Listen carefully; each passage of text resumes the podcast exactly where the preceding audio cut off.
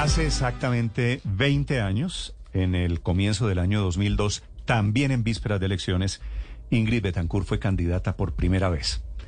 Y ahora tal vez por eso fue que dijo ayer, para terminar lo que ya había comenzado. Doctora Betancourt, buenos días. Buenos días, maestro. Gracias por esta invitación. Gracias por aceptarla, doctora Betancourt. ¿Cuál es la diferencia entre la Ingrid Betancourt del año 2002, secuestrada después por las FARC, y la Ingrid Betancourt modelo 2022? Bueno, eh, hay similitudes y hay diferencias. Eh, las similitudes es que las banderas son las mismas, eh, la pasión, el amor sigue intacto, pero hay obviamente una trayectoria de vida muy dolorosa, muy difícil, hay heridas, hay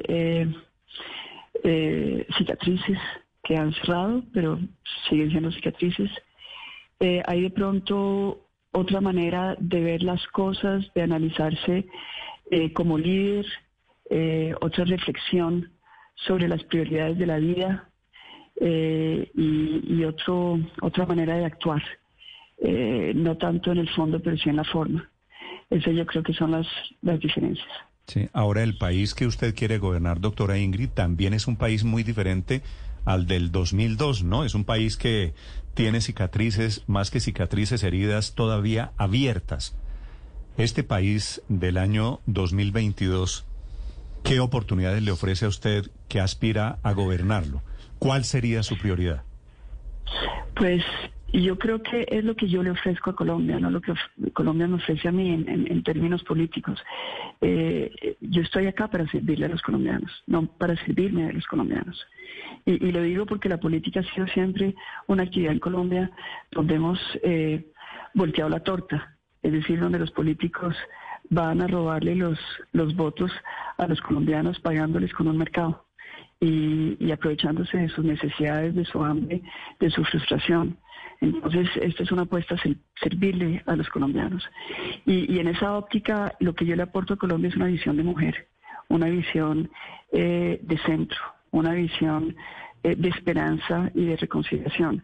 No una reconciliación plana, porque no creo en eso. Es decir, ustedes saben que yo tengo un, recorrido en ese tema que ha sido difícil de, de, confrontación dentro del perdón, pero sí pienso que Colombia tenemos que comenzar a hablarnos de otra forma, a mirarnos de otra forma, a entender que somos una familia y que solo si nos damos la mano, si estamos unidos, podemos derrotar a los dos extremos que, que, nos han venido secuestrando nuestras oportunidades. Lo que yo, lo que yo le quiero ofrecer a, Colombia, y, y esto lo hago en el colectivo de la coalición Centro Esperanza, es que salgamos de ese karma de tantos años, 60, eh, donde hemos estado eh, jalonados o por una extrema derecha o por una extrema izquierda para que nos matemos, para que nos odiemos, para que nos dividamos y para que no podamos avanzar.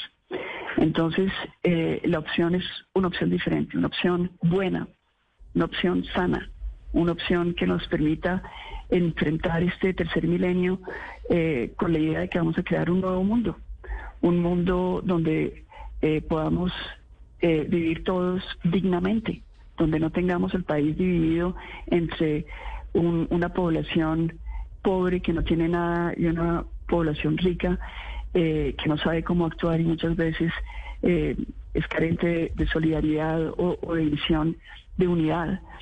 esa es la visión que yo le propongo a Colombia, una visión moderna, volteada al tercer milenio, donde podamos enfrentar los retos del cambio climático, eh, retos que yo creo que para Colombia son una oportunidad.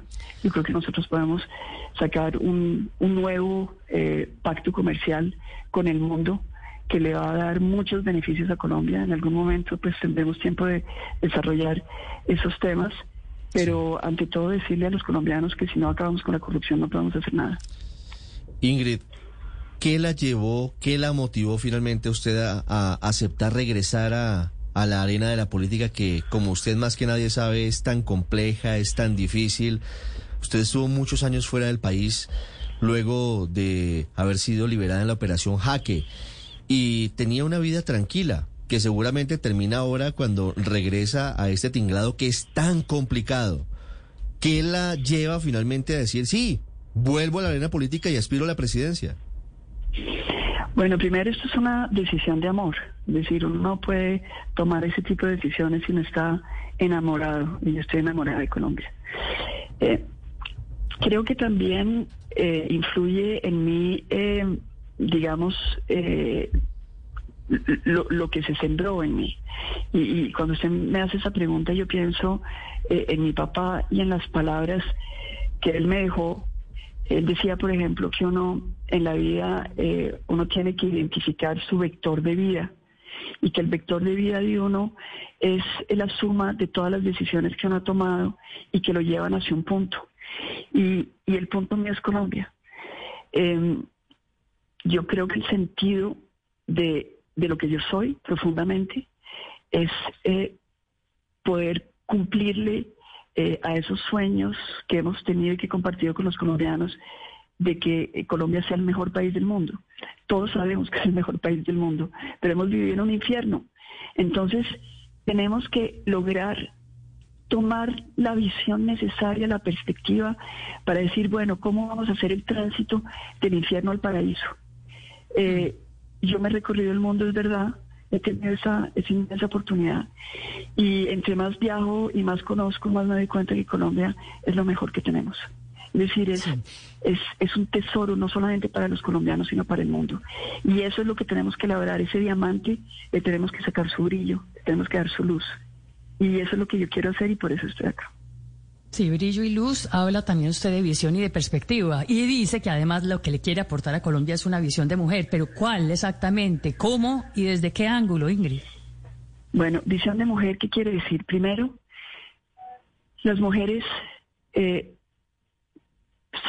solucionamos los problemas con el diálogo eh, y sabemos que no se hacen de la noche a la mañana simplemente eh, imponiendo la fuerza en nuestras decisiones.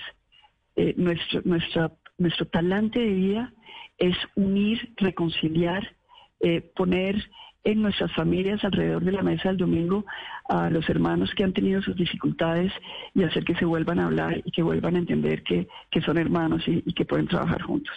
Una visión de mujer es en contra de la violencia, porque la hemos padecido, porque ha sido la marca de, nuestro crecimiento como ser humano.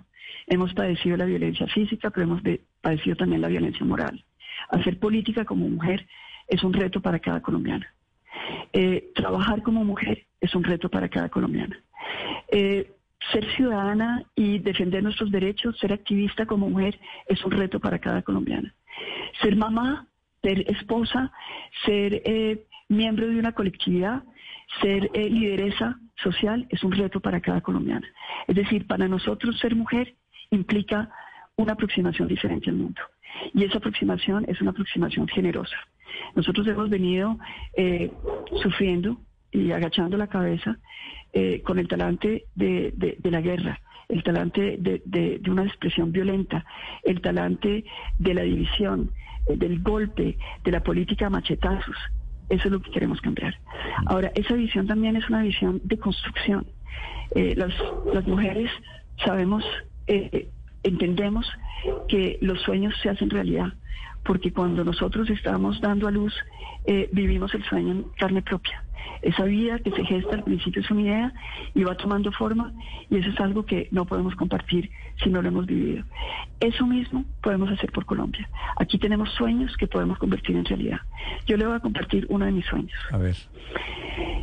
Nosotros tenemos 8 millones de desplazados en Colombia que no vemos o cuando los vemos, los vemos eh, encaramados en una loma, tratando de sobrevivir debajo de un cambuche en la periferia eh, de nuestras ciudades, eh, tratando de, que les, los consideren como seres humanos, totalmente excluidos y, si se quiere, extranjeros en su propia, en su propia tierra. Este es un problema que es un problema que yo viví porque yo eh, cuando estaba secuestrada viví en un cambuche, viví como una no persona, como una mercancía. Eh, es una realidad que tenemos que cambiar. ¿Cómo, ¿Cómo lo vamos a hacer? Yo creo que nosotros tenemos que comenzar a pensar en la posibilidad de construir una ciudad o varias ciudades satélites en sitios donde eh, el terreno le pertenezca a la nación para evitar la especulación de finca raíz y donde podamos hacer de esos centros centros de vida, de una nueva vida, de un nuevo mundo, donde las personas que no han tenido el derecho de tener su casa, eh, de tener su posibilidad de insertarse en, en, la prosperidad de la nación, ahí encuentren la manera de cumplir sus sueños. Ahora, nosotros sabemos que son personas que no tienen nada. Lo único que tienen es su tiempo de vida, es decir, su posibilidad de trabajo. Eso lo vamos a convertir en capital, en capital para construir, para que cada uno de nosotros con nuestro trabajo contribuyamos a construirles su capital a ellos, para que ellos puedan eh, darle a sus hijos en herencia un espacio de vida digno. Claro, doctora Betancourt, a propósito de eso que usted menciona, de esa realidad que hizo parte de su vida, que fue el secuestro, eh, eh, uno de sus hijos se ganó una importante demanda en Estados Unidos, en una corte federal de Pensilvania, 36 millones de dólares que le obligan a pagar a las FARC. ¿Cómo recibe usted esta orden, esta decisión de, ese tribunal internacional? Pues a mí lo que me, lo que me llama la atención de, esa orden es eh, que llegue eh, en un momento en que tantos colombianos están esperando que se les haga justicia. Y, esto me obliga a mí a, plantearme eh, en, esta situación de reflexión en torno a eh, la exclusión que viven 51 millones de colombianos a los cuales nunca les van a dar una indemnización por todo lo que la corrupción les ha quitado. La corrupción ha generado para ellos la posibilidad de que no puedan trabajar dignamente, de que no puedan eh, estar en un trabajo que les dé una pensión, que les dé seguridad. Tienen que estar en ilegalidad o en, la informalidad.